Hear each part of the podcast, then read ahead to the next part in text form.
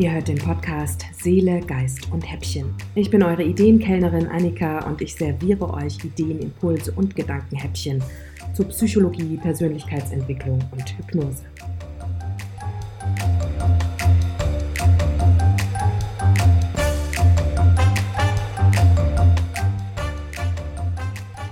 Herzlich willkommen bei einer neuen Episode von Seele, Geist und Häppchen.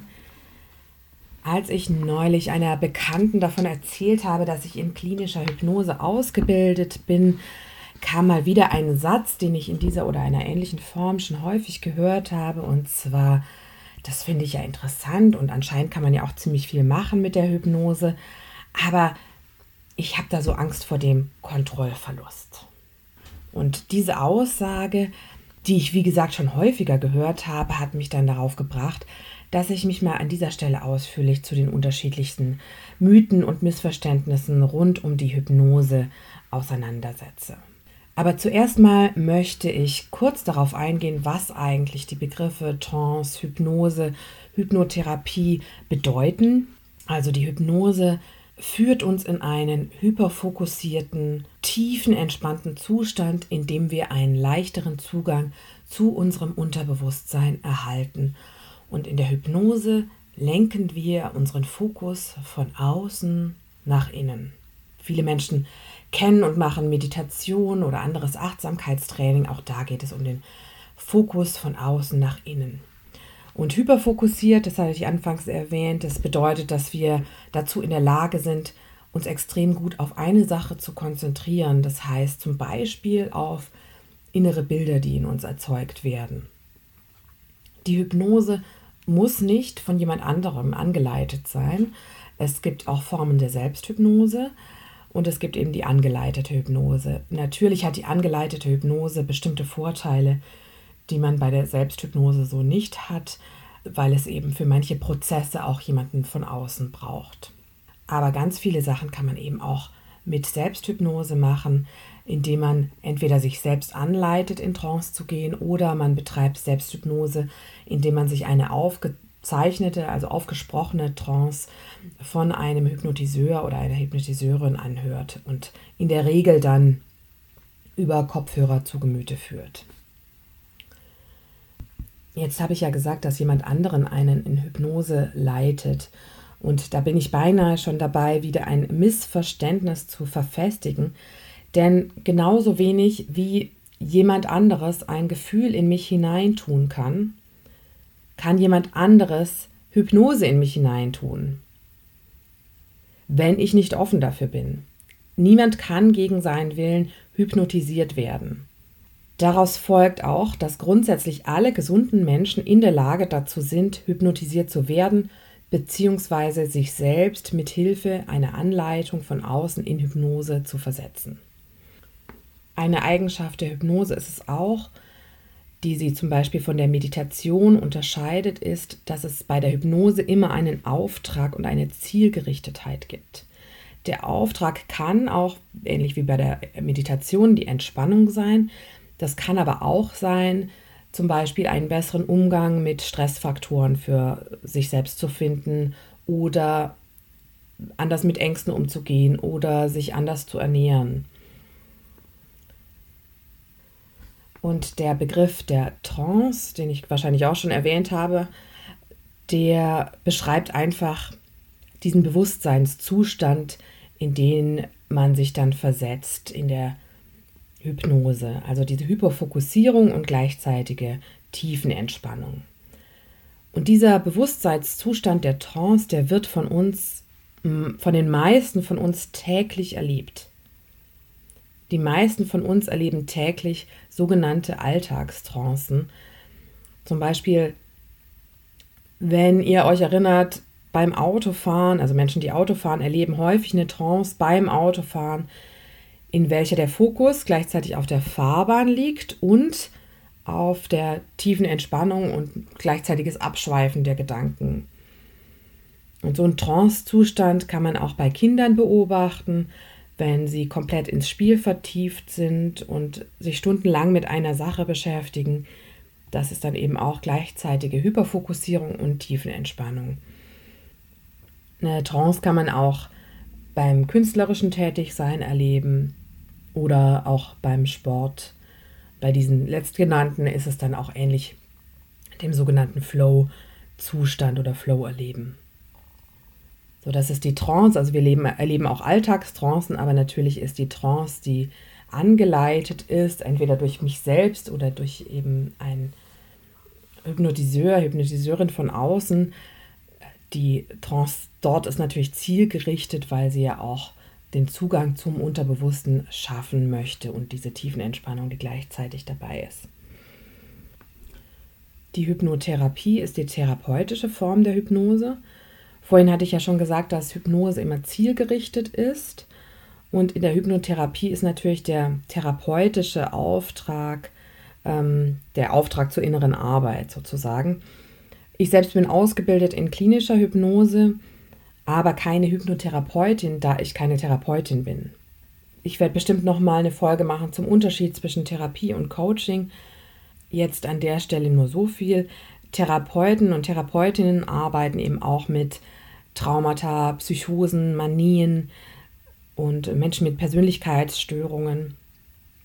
Und auf der Coach-Ebene arbeiten wir meistens zusammen mit Menschen, die eben andere Gewohnheiten etablieren möchten oder einen anderen Umgang für sich finden möchten mit herausfordernden Situationen. So, nachdem wir mal so diese grundsätzlichen Begrifflichkeiten rund um Hypnose, Trance, Hypnotherapie skizziert haben, möchte ich mal darüber sprechen, was so die gängigen Mythen sind zum Thema Hypnose.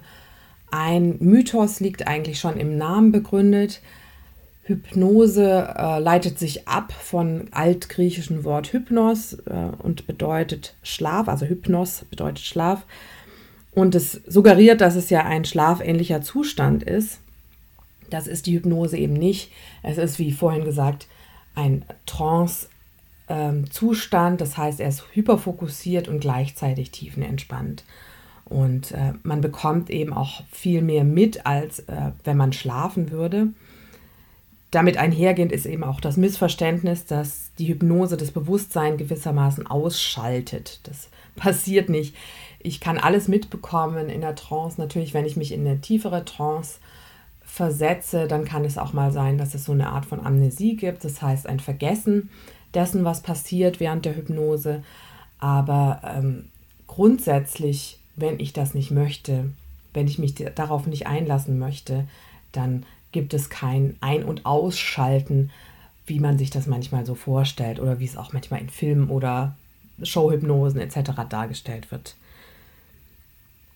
Und wenn ich beim Thema Showhypnosen bin, ja, da gibt es eben auch diese verbreitete Denkweise, dass Menschen zum Beispiel Geheimnisse verraten würden. Ähm, und das beruht eben auch auf dieser Denkweise, dass das Bewusstsein wirklich abgeschaltet wird. Aber wir schalten das Bewusstsein nicht ab, sondern es bleibt aktiv und kann eben sich gleichzeitig entspannen, wenn es diese Situation hergibt und wenn es Vertrauen da ist zwischen ähm, Therapeut bzw. Hypnotiseur, Hypnotiseurin und dem Klienten oder der Klientin. Also wir behalten während der Hypnose unseren freien Willen und werden nur dann zum Werkzeug des Hypnotiseurs oder der Hypnotiseurin, wenn wir uns darauf einlassen möchten, wie eben häufig in Showhypnosen-Settings eben auch drauf angelegt. So wie man zum Beispiel auch im Zirkus dann aufgefordert wird, irgendwie bei irgendetwas mitzumachen und sich dann eben vor diesem ganzen Publikum nicht die Blöße geben möchte, sich anders zu verhalten. Also das ist eigentlich der Haupteffekt bei diesen Showhypnosen, dass man dem Wunsch entsprechen möchte und sein Gesicht nicht verlieren möchte. Ein weiteres ja, ein weiterer Mythos äh, ist, dass eine Person von sich denkt, dass sie eben nicht hypnotisierbar ist. Jeder Mensch, der sich auf diesen Prozess einlassen möchte, ist grundsätzlich dazu in der Lage. Es gibt natürlich auch sehr unterschiedliche Hypnosetechniken und manche arbeiten viel direktiver, manche arbeiten mehr einladend, manche arbeiten mit bestimmten Bildern bevorzugt, Manche arbeiten mit speziellen Techniken.